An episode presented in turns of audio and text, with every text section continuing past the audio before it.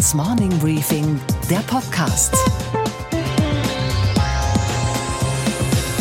Einen schönen guten Morgen allerseits. Mein Name ist Gabor Steingart und wir starten jetzt gemeinsam und kraftvoll in diesen neuen Tag. Heute ist Dienstag, der 21. Mai. Das, was wir da gestern Abend in der ARD erleben durften, war der Eurovision Contest der Parteipolitik. Sauber aufgereiht standen da die Parteivorsitzenden, um ihre Wahlkampfbroschüren zu vertonen. Anstelle von Carmen Nebel war ARD-Hauptstadtleiterin Tina Hassel erschienen. Florian Silbereisen ließ sich durch den Chefredakteur des Bayerischen Rundfunks Christian Nietzsche sein Name vertreten. Die CDU-Vorsitzende AKK erinnerte in ihrer gedanklichen Monotonie an den alten Hit der Gruppe Kraftwerk. Wir fahren, fahren, fahren auf der Autobahn. Der Zielort bleibt beim Original wie beim Plagiat unbestimmt. Also wenn wir über den Preis steuern wollen, ist ja vollkommen klar, dass es keine Maßnahmen zum Klimaschutz gibt, die nicht am Ende des Tages auch bei Bürgerinnen und Bürgern ankommen.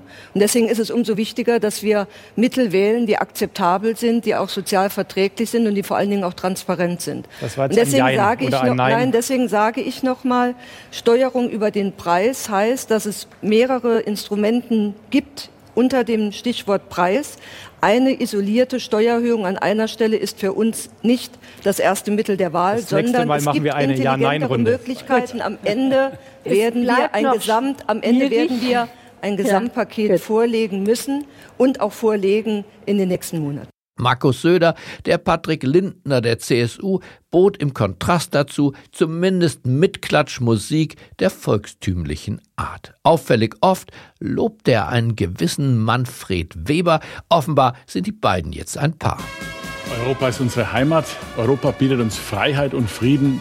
Und deswegen brauchen wir auch, finde ich, Politiker, die diesen Optimismus und europäischen Gedanken nehmen dass wir mit Manfred Weber die Chance haben, einen Kommissionspräsidenten zu stellen. Das ist ein lohnender Grund, auch zur Europawahl zu gehen. Christian Lindner von der FDP ist der Technomusiker unter den Interpreten. Die wenigen Akkorde, Steuersenkung, Bürokratieabbau, Innovation erzeugen metallische Klänge, die bei den Fans für rhythmische Verzuckungen sorgen. Alle anderen frösteln ein wenig.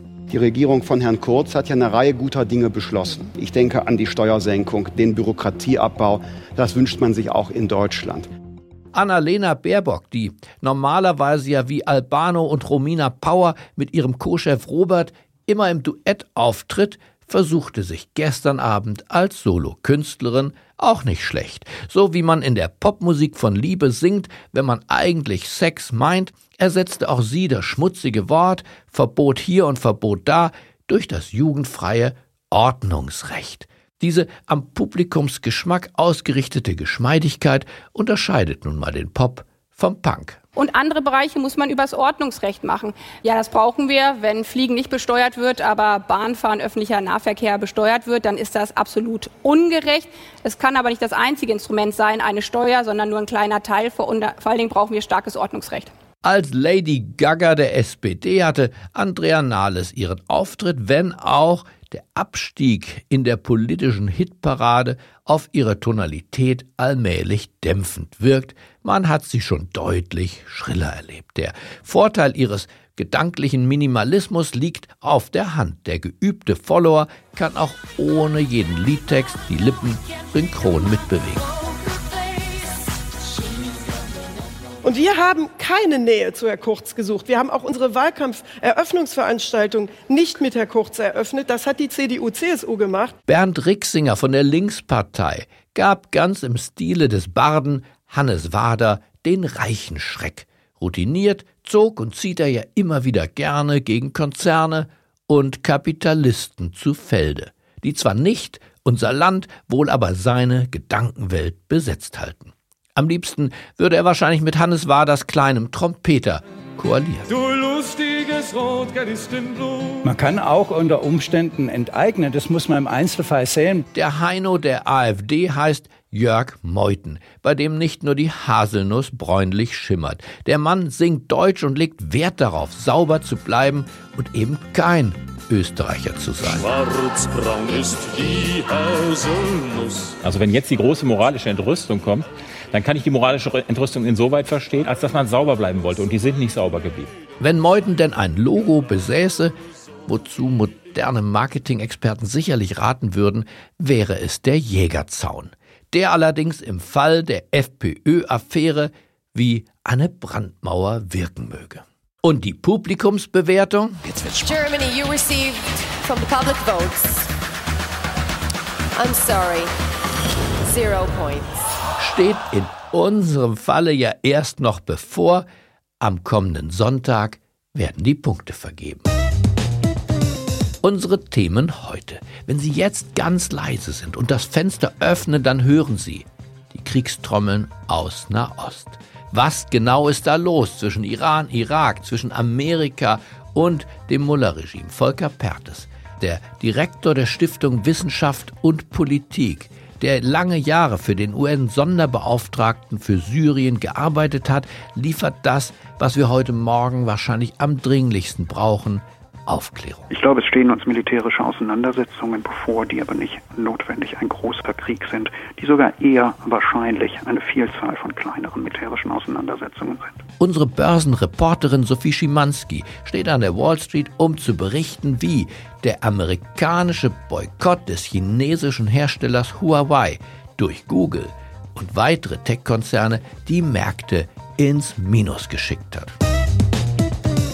Wohin steuert dieser Konflikt zwischen den USA und der Islamischen Republik Iran? Seit Wochen wird die Rhetorik immer schärfer. Donald Trump und Irans Außenminister Zarif liefern sich Kriegsrhetorik über Twitter von der Vernichtung des anderen ist da die Rede. Folgen auf die Gefechte der Worte im Internet bald Gefechte mit Waffen und Raketen auf iranischem, auf irakischem und womöglich auf israelischem Boden?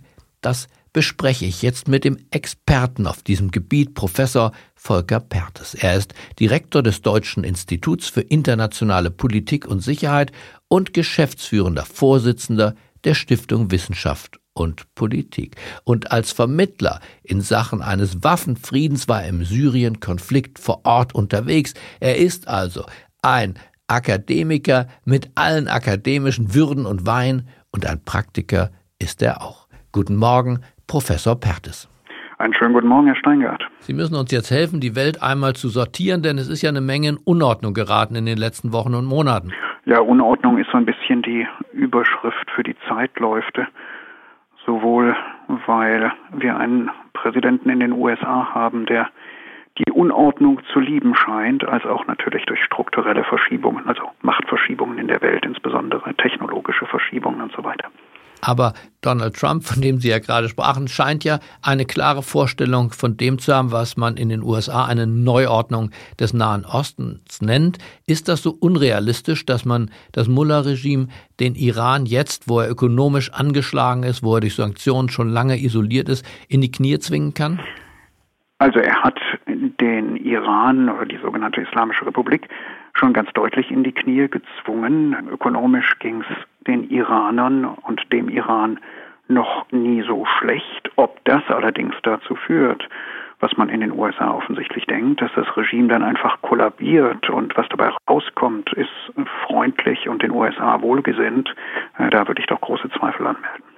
Gleichzeitig nehmen die USA ja erste Schritte, indem sie zum Beispiel im Nachbarstaat, dem Irak, Teile des Botschaftspersonals abziehen. Wie hängt das mit dem Iran zusammen? Nun, es gibt eine rationale Erklärung und die heißt, wir haben erhebliche Spannungen im Nahen und Mittleren Osten. Viele Akteure reden von Kriegsgefahr, das ist möglicherweise übertrieben, aber jedenfalls haben wir Spannungen und äh, in einem Staat wie dem Irak, wo wir sowohl amerikanische Soldaten unterwegs haben, als auch iranische und iranisch orientierte Milizen. Da ist die Gefahr von Auseinandersetzungen besonders hoch. Also zieht man eigenes Personal, was man nicht unbedingt braucht, also ziviles Personal von den Botschaften ab. Die etwas abstraktere Erklärung für mich wäre das, was ich sozusagen das John Bolton-Prinzip der internationalen Politik nenne. Erst schafft man Spannungen, und zwar ganz erheblich, und dann sagt man, hier sind so viele Spannungen in der Region, da müssen wir jetzt was tun. John Bolton ist der außenpolitische Berater des Präsidenten. Der National Security Advisor, ja. Der schon seit mhm. längerem ein Auge auf den Iran geworfen hat, um es höflich auszudrucken, der in Wahrheit dort einen Regimewechsel erzwingen möchte, richtig? Ich denke, er will einen Regimewechsel und Trump, sein Präsident, hat deutlich genug gesagt, dass er keinen Regimewechsel will. Wir haben hier also zumindest keine völlige Einigkeit zwischen dem Präsidenten und seinen wichtigsten Beratern, dem neben Bolton ja auch der sehr hartleibige Außenminister Pompeo gehört. Gleichzeitig erleben wir die Verlegung von Kriegsschiffen und auch von Langstreckenbombern in den Persischen Golf. Das ist ja keine Rhetorik mehr, sondern das sind tatsächlich doch Handlungen, die einen Krieg vorbereiten könnten. Allerdings, das gehört aber zu diesem Teil des Spannungsaufbaus. Wir wissen ja mittlerweile, dass der Flugzeugträger Abraham Lincoln und der begleitende Flottenverband sowieso aus dem Mittelmeer herausfahren sollte Richtung Indischer Ozean. Jetzt ist man gewissermaßen nochmal links abgebogen in den Persischen Golf hinein, aber man konnte das verkaufen als etwas, was jetzt notwendig war. Wir haben Spannungsaufbau dadurch, dass eine iranische Regierungsmiliz, die sogenannten Revolutionsgarden, zur Terrororganisation erklärt worden sind von der US-Regierung. Das ist, glaube ich, das erste Mal, dass eine staatliche Organisation auch von einem feindlichen Staat zur Terrororganisation erklärt wird. Und wir haben eben die letzte und schärfste Runde amerikanischer Sanktionen, womit die iranischen Ölexporte praktisch auf ein Viertel von dem gesunken sind, was sie vor einem Jahr noch waren. All das hat dazu beigetragen, dass die Spannungen sich so erhöht haben in den letzten zwei Wochen. Das Ziel ist ja der Amerikaner, wieder zu zeigen, wer Herr im Hause ist und den Nahen Osten nicht ganz sich selbst zu überlassen. Aber hat nicht das, was die Obama-Regierung im Nahen Osten getan hat, nämlich zuschauen, rote Linien zu ziehen, die man dann selber nicht beachtet hat, genau zu dem geführt, was wir in Syrien sehen, einem Sieg und eine massenhafte Flucht und Vertreibung von Folter und Tod gar nicht zu sprechen? Sie sprechen tatsächlich einen wunden Punkt an in der Obama-Administration und das ist mit etwas zu drohen und dann nicht zu handeln. Das ist gar nicht an dem einen Punkt unbedingt falsch, aber es unterminiert die Glaubwürdigkeit der USA und hat sie unterminiert in der Region insgesamt mit dem Ergebnis eben, dass hinterher auch niemand mehr einer Drohung oder einer Warnung von Obama richtig äh, zugehört hätte. Trump versucht jetzt hier ganz klar einen anderen Weg zu gehen und er zeigt ja auch, wenn die Iraner den Bau einer Atomwaffe tatsächlich forcieren, vorantreiben sollten, hat man doch keinen Zweifel, dass er eingreifen würde, oder? Ja, das sagt er so. Er sagt aber auch, ruft mich an, ich will mit euch reden. Und ich glaube, wenn wir uns die Persönlichkeit des amerikanischen Präsidenten anschauen, ist es tatsächlich etwas, was er, nicht unbedingt Bolton, aber was er im Sinn hat. Wenn es tatsächlich um nukleare Proliferation, also um die Verbreitung von Atomwaffen geht, dann glaube ich, haben wir Europäer zusammen mit der Obama-Administration und den Russen und den Chinesen 2015 mit dem sogenannten Atomabkommen mit Iran was viel Besseres und Solideres gemacht.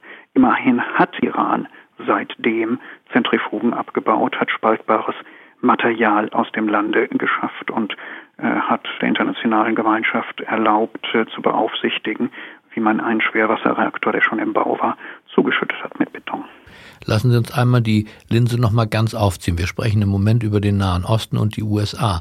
Aber Russland und China sind ebenfalls in dieser Region unterwegs mit ihren eigenen Interessen, mit Finanzströmen, zum Teil auch mit Waffen. Der Iran hat mächtige Verbündete, das sind insbesondere die Chinesen, das sind aber auch die Russen. Was bedeutet das für den Weltfrieden, wenn sich hier tatsächlich zwei Weltmächte feindlich gegenüberstehen und vielleicht der Iran nur das Land ist, um das gepokert wird? Das eine ist, wir haben tatsächlich eine ganz starke Geopolitisierung regionaler Konflikte. Und auch Syrien-Konflikt, der am Anfang ein Bürgerkrieg war und der dann regionalisiert wurde, ist zunehmend geopolitisiert worden. Das heißt, die Geopolitik der USA und Russlands haben ihn sozusagen genutzt, um hier auch Auseinandersetzungen miteinander zu betreiben. Das Zweite ist, die Chinesen sind relativ klug und halten sich aus den meisten dieser Konflikte heraus. Sie versuchen zu allen Parteien gute Beziehungen zu halten, aber anders als die Russen und anders als die Amerikaner und anders als manche Europäer sind sie in keinem dieser Kriege und Bürgerkriege tatsächlich selbst militärisch unterwegs. Die Russen anders sind tatsächlich aktiv unterwegs, auch heute noch in Syrien, aber sie scheinen eine Strategie zu haben im Unterschied zu den europäischen Staaten. Sie wollten von Anfang an Bashar al-Assad an der Macht halten und das haben sie geschafft mit dem Einsatz erheblicher Mittel äh, und auch mit, mit Truppen aus Russland. Manche vergleichen ja die heutige Situation, und zwar die Fragilität und aber auch die Vielzahl dieser Bündnisse mit einer Situation vor dem Ersten Weltkrieg. Würden Sie ebenfalls dort Parallelen sehen? Ach, man kann überall Parallelen sehen. Ich glaube, man könnte dann die Situation des Dreißigjährigen Krieges in Europa heranführen. Man redet viel über Religion. Man interpretiert manches auch in religiösen oder konfessionellen Kategorien, aber es geht nicht eigentlich um Religion. Es geht nicht um Glauben, es geht schon gar nicht um Theologie. Es geht ganz simpel um Macht, um Macht in der Region und auch, äh, darüber haben wir geredet, in der Geopolitik die Frage, wer hier eigentlich Einfluss in dieser nach wie vor strategisch wichtigen und wirtschaftlich wichtigen Region eigentlich hat. Menschen wie Sie, die die Dinge in ihrer Tiefe durchschauen, geben auf komplexe Fragen noch komplexere Antworten. Deswegen zum Abschluss, Herr Perdes, die sehr einfache Frage. Glauben Sie, dass uns ein neuer Nahostkrieg mit Folgen auch für Europa bevorsteht? Ich glaube, es stehen uns militärische Auseinandersetzungen bevor, die aber nicht notwendig ein großer Krieg sind, die sogar eher wahrscheinlich eine Vielzahl von kleineren militärischen Auseinandersetzungen sind. Mit Auswirkungen auf die Flüchtlings- und Migrationsströme in Richtung Europa? Das haben wir schon. Das haben wir auch in diesen Tagen, wenn wir sehen, dass gerade wieder im Nordwesten Syriens gekämpft wird und wir schon wieder einige 10.000, knapp 100.000 Personen haben, die sich in Richtung türkischer Grenze auf den Weg machen. Das heißt, da hilft kein drüber sprechen. Auf uns warten weiter Zeiten der Unordnung und auch der Unsicherheit. Da hat sich nicht dran geändert, ja. Herr Bertes, dann bedanke ich mich, dass Sie uns in dieser Klarheit Auskunft darüber gegeben haben, wie Sie die Dinge sehen. Vielen Dank. Ich bedanke mich bei Ihnen, Herr Steingart. Und was war heute Nacht an der Wall Street los? Damit geht es nach New York zu unserer Börsenreporterin Sophie Schimanski. Einen schönen guten Morgen, Sophie. Guten Morgen aus New York. Der Handelsstreit zwischen den USA und China hat eine neue Stufe der Eskalation erreicht. Nachdem Trump einen Notstand im Telekommunikationsbereich ausgerufen hat, versagen Google und weitere US-Technologiekonzerne dem chinesischen Smartphone-Hersteller Huawei zukünftig den Zugriff auf ihre Betriebssysteme und ihre Applikationen. Damit ist Huawei im Prinzip wie eingefroren und aus Sicht der Nutzer vom Fortschritt abgeschnitten. So kann man, wenn man will, einem Unternehmen den Garaus machen. Wie reagieren die Anleger, wie reagieren die Börsianer an der Wall Street auf diese Eskalation? Ja, schon ziemlich angeschlagen, muss man sagen. Und das zieht ja alles deshalb so weite Kreise im breiten Markt, weil Huawei eben eine große Marktmacht hat. 33 US-Unternehmen äh, sind Zulieferer gewesen, Stand November 2018 und deren Aktien fallen natürlich. Qualcomm, Broadcom zum Beispiel. Der entsprechende Index ist auf zwei Monatstief. Der Tech-Index Nasdaq Composite fällt hier am deutlichsten von allen Indizes mit 1,5 Prozent. Das ist eben kein einzelner Fall. Das ist äh, nur ein Symptom einer immer wieder ausbrechenden Krankheit. Und das kann eben mehrere Unternehmen und im Endeffekt auch mehrere Länder anstecken. Huawei verkauft mehr Smartphones als Apple weltweit, vor allem auch äh, in Asien und Europa. Also was für einen Einfluss wird das haben auf die anderen Hersteller? Auf das Marktgleichgewicht kann sich das verschieben und Apple vielleicht wieder zur Nummer zwei machen. Die sind momentan Nummer drei. Und es schränkt natürlich auch die zahlreichen Konsumenten ein, äh, die Huawei kaufen. Und Gabor, zu guter Letzt betrifft das Ganze auch Google. Erklär uns das bitte etwas genauer, Sophie.